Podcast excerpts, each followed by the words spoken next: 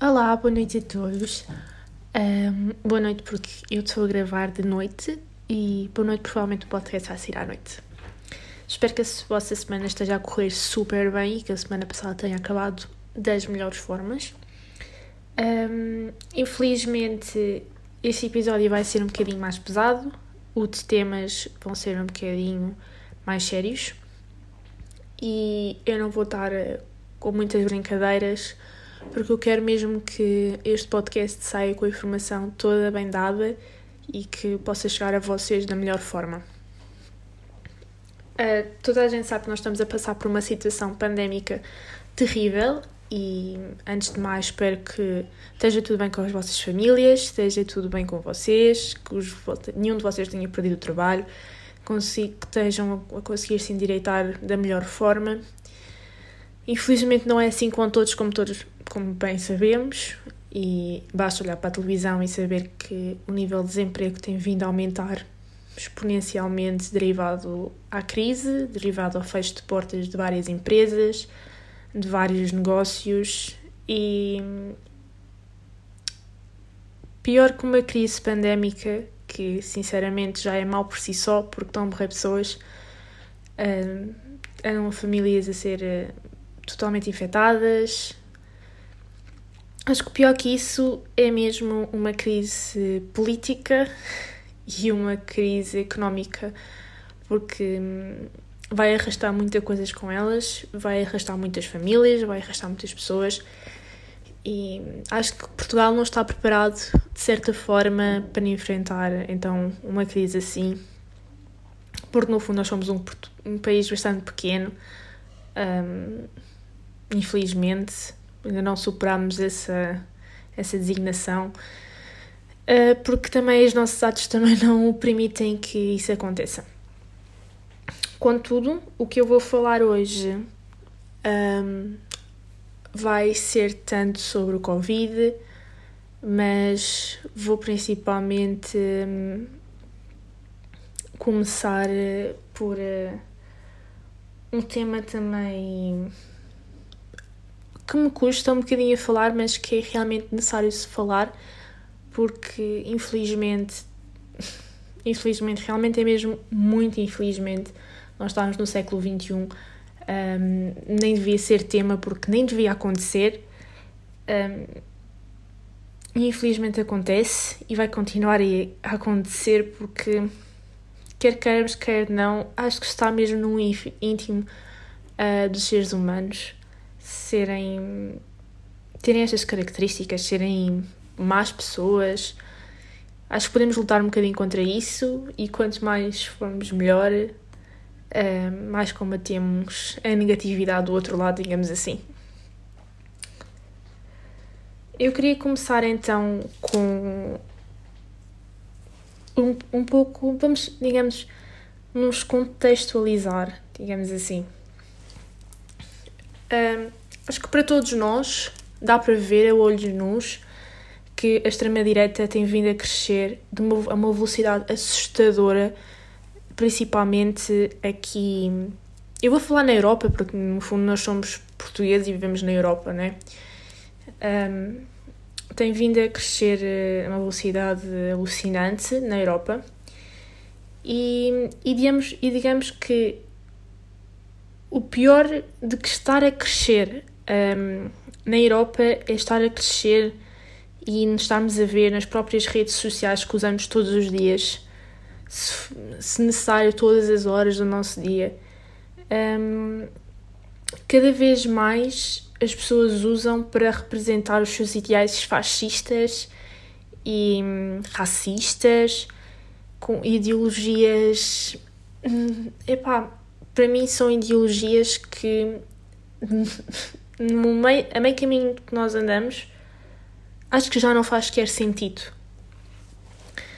Um, acho que já estamos um bocadinho mais desenvolvidos, acho que já aprendemos com os nossos erros do passado e estar a trazer eh, os, digamos, os podres do passado do ser humano novamente para o presente, acho que é extremamente estúpido. Um, não devia acontecer. Ponto final.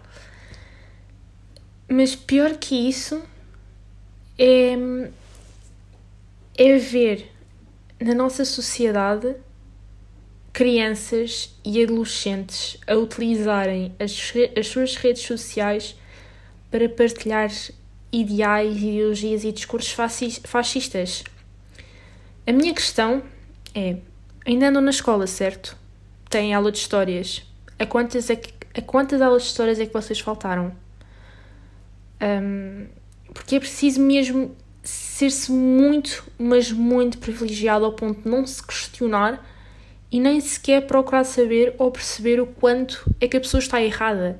Porque, no fundo, quem segue estas ideologias está errado. E que. Hum, ideologias fascistas não são opinião. Se alguém me vai me dizer que, ah, é a minha opinião, tu tens de respeitar. Ok. Então justifica-me. Porquê que tens essas ideologias? Porque uma criança e adolescente não tem essas ideologias por ela só. No, isto, na minha opinião, eu acho que a pessoa tem de estar a ser manipulada, digamos, a ser, ou, digamos assim, a, a seguir pensamentos retrógrados dos avós, dos pais, whatever, e não consegue ver que o fascismo, ao não se aperceber que. Peço desculpa.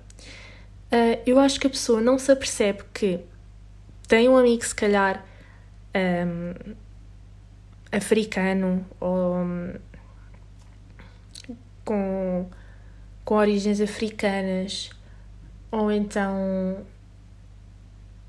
um amigo whatever, pode, pronto, um amigo que não nasceu em Portugal ou que tenha nascido em Portugal, mas não seja de origens portuguesas, digamos assim, ou europeias.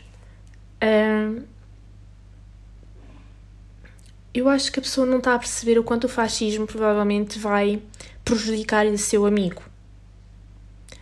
E, e dizerem ah, mas o meu amigo. Um, meu amigo uh, responde bem às regras que é implementadas em Portugal, os meus o meu amigo não é bandido, o meu amigo não é isto e aquilo. Só por aí a pessoa já está a ser tão racista ao ponto de o seu amigo dever olhar para ele e dizer assim: cala-te, cala-te já. Senão eu dou-te dois bufetões na cara e vais reencaminhado para o útero da tua mãe. Porque deves ter saído, deves ter saído com algum dano. Ainda não descobri qual é, mas deve ser algum dano. Pronto, agora, para, nos para não estar aqui a, a fugir muito ao tema, para nos contextualizarmos um bocado, como todos sabem, ou como nós demos uh, na, em história, a União Europeia foi criada em 1993, com base nos princípios de cooperação entre os Estados, ou seja, entre os países, na não discriminação na solidariedade e na democracia. Tendem bem à outra palavra: democracia.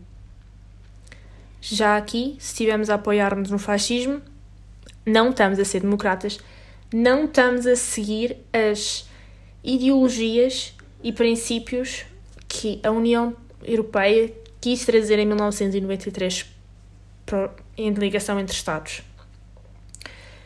Um, como todos sabem, os últimos acontecimentos, como a crise migratória, principalmente, um, principalmente a crise migratória, digamos que foi o, o acontecimento mais marcante deste, destes últimos anos, um, vai aumentar muito o fascismo, porque existe eu não entendo. Eu, sinceramente, eu vou ser. Eu vou simplesmente citar ou, ou justificar o que eu li, um, a partir do que eu li, o que as pessoas usaram, lá está, para se justificar que o porquê da crise migratória ter vindo a aumentar o fascismo em, na, Europa, na Europa. A justificação foi esta: perda de identidade nacional. Peço desculpa, então, mas por nós estarmos a ajudar aqueles que estão a fugir à guerra, àqueles que estão a fugir à fome, àqueles que estão à procura de um futuro melhor para os filhos, àqueles que estão à procura de segurança para as suas vidas, nós estamos a perder a identidade nacional por estarmos a ajudar o próximo? Sinceramente, não entendo. Sinceramente, não entendo mesmo. Eu teria vergonha, e realmente até tenho, de viver numa Europa, numa Europa que pensa desta forma e tem estes ideais. Um, como é que eu ia me deitar bem, de cabeça na almofada no final do dia, a pensar que existem pessoas a morrer no Mediterrâneo? Que há pessoas a morrer em botes sem condições quaisquer, sem mantimentos, sem água, ao frio, sem segurança nenhuma, muitos deles se calhar já nem têm sequer colete salva-vidas. Como é que eu ia adormecer no final do dia, sabendo que existem essas pessoas a morrer, sem eu poder dar a mão para ajudar? No entanto, eu estou deitada numa cama com um bom colchão, uma boa almofada, com um cobertor por cima, vestida com o meu pijama quentinho, a mexer no meu telemóvel, a mandar mensagem ao meu namorado para desejar-lhe boa noite. No entanto, há pessoas a morrer. E eu estou a justificar o meu fascismo com a perda de identidade nacional a partir da crise migratória. Peço desculpa, para mim isso é, é descabido, é totalmente descabido e não me entra nos. Os meus neurónios colapsam com esta justificação, colapsam mesmo. Um, atualmente, quer dizer, atualmente não digo atualmente, atualmente, mas talvez nos, mais nos anos anteriores a 2020. Até porque agora na situação pandémica que atravessamos não nos permite. Estamos a atravessar a maior vaga de migração desde a Segunda Guerra Mundial por parte de países de, de África e do Oriente Médio. Um, com, com todos eles com a mesma razão saírem dos seus países, saírem dos seus lares, todos eles em busca de segurança e de novas oportunidades de vida. Devido às guerras que, seus, que os seus países implementaram há anos, antes de nós mesmos, muitos de nós termos nascido, ainda existiam essas guerras. A perseguições políticas que até mesmo antes de nós termos nascido já existiam. E as dificuldades económicas. Isto acho que é suficiente para perceber que é urgente, urgente os países com capacidade para tal lutarem para que não haja mais mortes no Mediterrâneo. Não haja mais pessoas a suplicar para que lhes salvem a vida. Eu não me imaginava, eu não imagino o que é ser uma pessoa dentro de um bote daqueles. Eu não imagino a dor de uma mãe a saber que tem de deixar o filho sozinho num país completamente desconhecido. Muitos deles até mandam os filhos completamente sozinhos, recém-nascidos, para dentro dos botes, sem saber se chegam salvos ao destino. E isto já dá para pensar muito e muito nisto.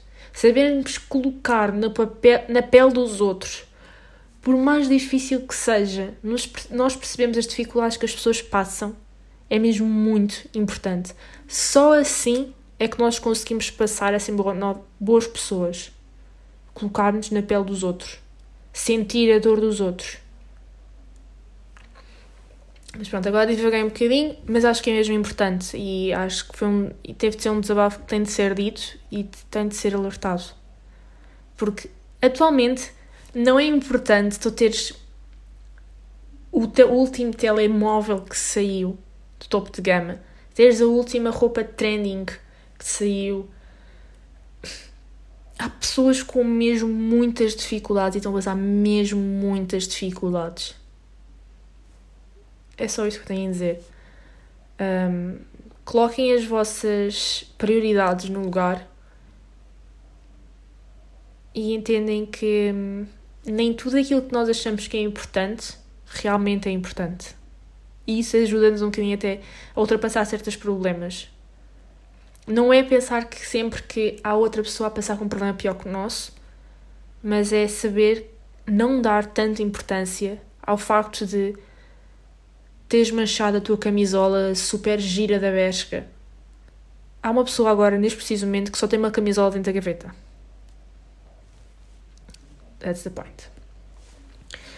Um, então, pronto, vamos voltar ao tema.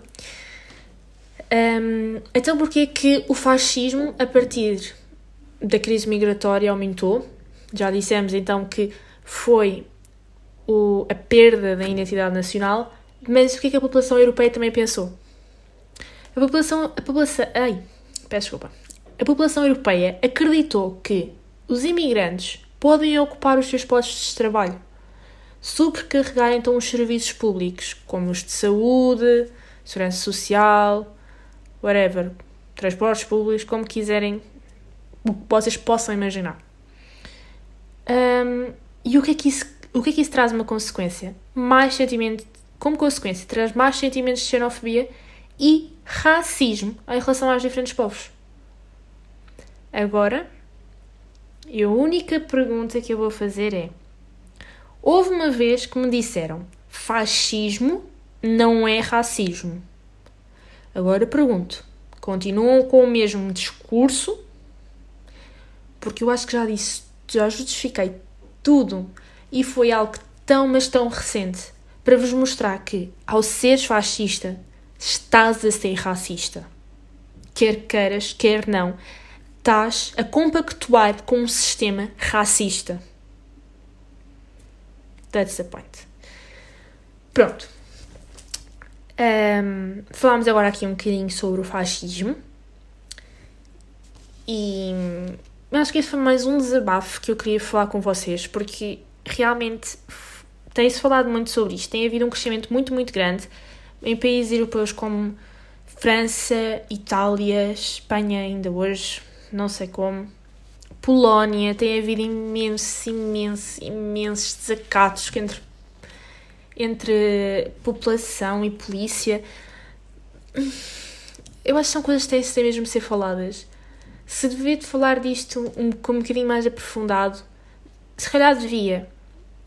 Mas eu acho que são coisas que deve-se falar tempos a tempos, porque senão, meu Deus, eu vou sair daqui com uma dor de estômago terrível. Porque hum, para mim fascismo é igual a uma virose. Eu não consigo suportar. Pronto. Outra situação que eu quero que eu quero falar é, e como já como já acho que, que já falei um bocado sobre isso, já vos perguntei se vocês estão bem e isso realmente é o mais importante, é, é sobre o Covid eu não vi tanto desacato nas redes sociais sobre a Fórmula 1 como eu vi sobre a polémica do Avante. Eu não vi, não vi mesmo. Porquê que um desporto tem mais direitos que a cultura? Ok, eu sei que o Avante é um festival um, que no fundo quer transmitir e quer-nos relembrar todos os dias que nós, todos os dias não, neste caso, mas todos os anos, que a luta que nós tivemos pela liberdade, pelo nosso 25 de Abril. Um, infelizmente houve tantos. Depois nós vemos na televisão, a realidade na televisão é que toda a gente estava a respeitar o distanciamento social, toda a gente estava a respeitar as normas da DGS. Na Fórmula 1, eu não vi ninguém a respeitar as normas do DGS. Todos de máscara, sim, mas depois de repente aparece um homem com uma máscara, com uma máscara na testa. Eu acho que a máscara usa-se a tapar o nariz e boca, não a tapar a testa. Para isso utiliza-se um chapéu. Mas pronto.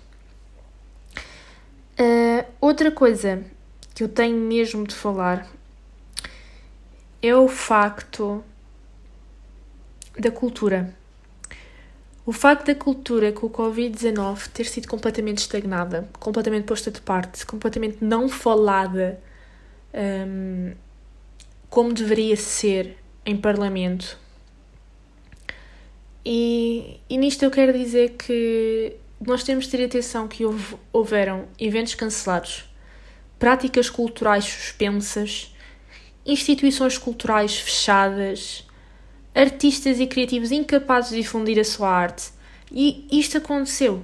Isto aconteceu mesmo e ainda acontece. E ainda acontece que, que eles vão para a rua gritar para que os ouvam. Ouçam, porque ninguém os ouve. Nós não podemos simplesmente aceitar de olhos fechados que haja um evento como a Fórmula 1 com aquela dimensão de, de, de plateia e depois, não, e depois criticar o teatro ou criticar os concertos ou criticar até mesmo os bares e as discotecas. Existem pessoas que o ganha-pão deles é ser DJ, passar música, criar as suas músicas, as suas mistakes. E vocês não percebem nada disso, porque não é com vocês. E isso custa-me bastante, lá está, mais uma vez, vocês não colocarem-se na pele das outras pessoas. Eu não digo tu que estás a ouvir isto, ou todos os meus ouvintes, eu estou a falar no geral. Infelizmente isto acontece muito. Um, o facto de abrir, não abrirem espetáculos de música, teatro, arte, whatever, mas abrir um espetáculo mais respeitoso pela vida animal, que são as touradas, isto enerva-me imenso. Gritámos tanto, fizemos tantas e tantas e tantas, tantos pedidos para que fosse acabado as touradas, porque já não faz sentido no século em que vivemos estarmos a desrespeitar um animal. Estamos a desrespeitar um animal, ponto final. No entanto, numa situação pandémica, deixam encher, encher uma arena, mas não deixam abrir um espaço de, de, de, de hum, partilha de arte, real arte, um, dentro das normas da DGS. Não entendo. Peço desculpa, não entendo mesmo. E ele, além do mais, é um desrespeito pelos artistas que vêm com o seu que, vem, que ai, peço, peço desculpa, que vêm como, como o seu ganha-pão cancelado e com a pandemia sem fim à vista, os artistas vêm-se obrigados a procurar outros meios para sobreviverem. E quando eu digo outros meios para sobreviverem, é procurar ajudas em associações. No entanto, houveram pessoas, no entanto, dos primeiros espetáculos que foram exibidos quando instalada a primeira fase de confinamento foi de carnificina. Quer dizer, onde é que está o respeito pelo trabalho dos artistas? Onde é que está o respeito pela vida? Onde é que está a dita democracia em que vivemos? Não há. Não há.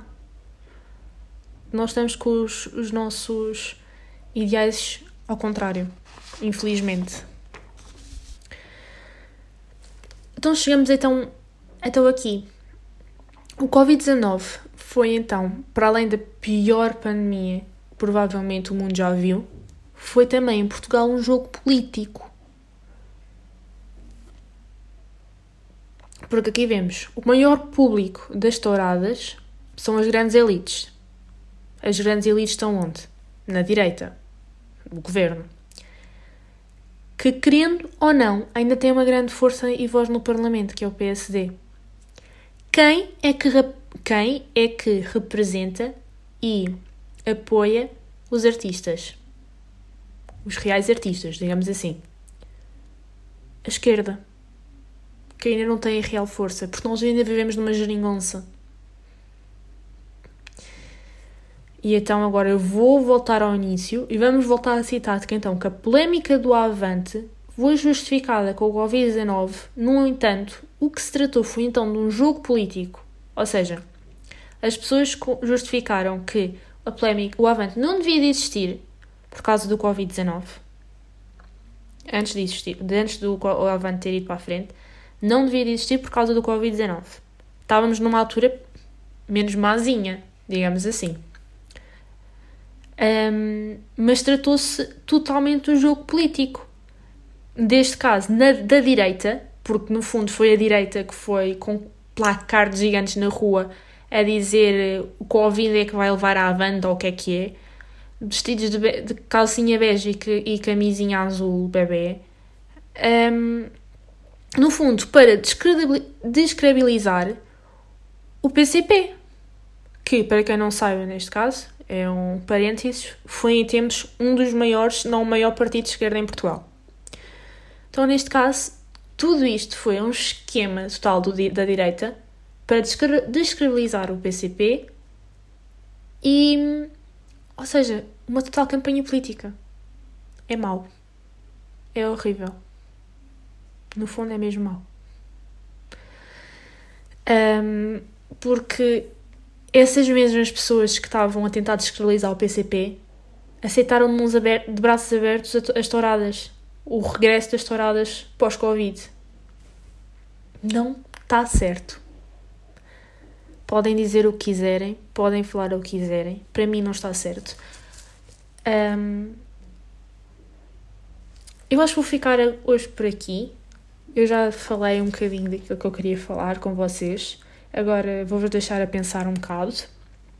Mas antes de me ir embora, eu, eu queria fazer um apelo. Eu queria que vocês fossem pesquisar o que está a acontecer em África. Um, vou, eu sei que muitos de vocês uh, querem saber do que está a acontecer. Eu sei que poucos de vocês não sabem, porque infelizmente não está a ser passado na televisão como foi passado o que está a acontecer, um, como aconteceu nos Estados Unidos da América, mas a realidade é que todos os dias estão a morrer, estão a morrer pessoas. E um, derivado ao, à brutalidade da polícia, derivado um, ao desrespeito pelos direitos humanos eu, eu acho que vou deixar este apelo para vocês irem pesquisar e se puderem, e já é muito, partilharem e informarem os vossos amigos do que está a acontecer, ajudarem as associações que hum, estão a lutar para que isto, para que isto acabe. E that's it. Como eu disse, isto ia ser um bocadinho mais longo, ia ser um bocadinho mais pesado, um, mas acho que há temas que têm de ser mesmo falados.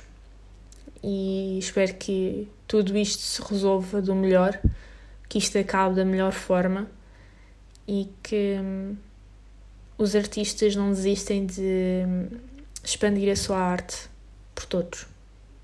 Porque, no fundo, uma vida uma vida sem música é uma vida sem liberdade. E quando digo música, digo arte, teatro, tudo. Tudo o que tem a ver com arte e todos tipos de arte. Sem arte, a nossa vida não tem liberdade nenhuma. Vá. Beijinhos e até ao próximo episódio.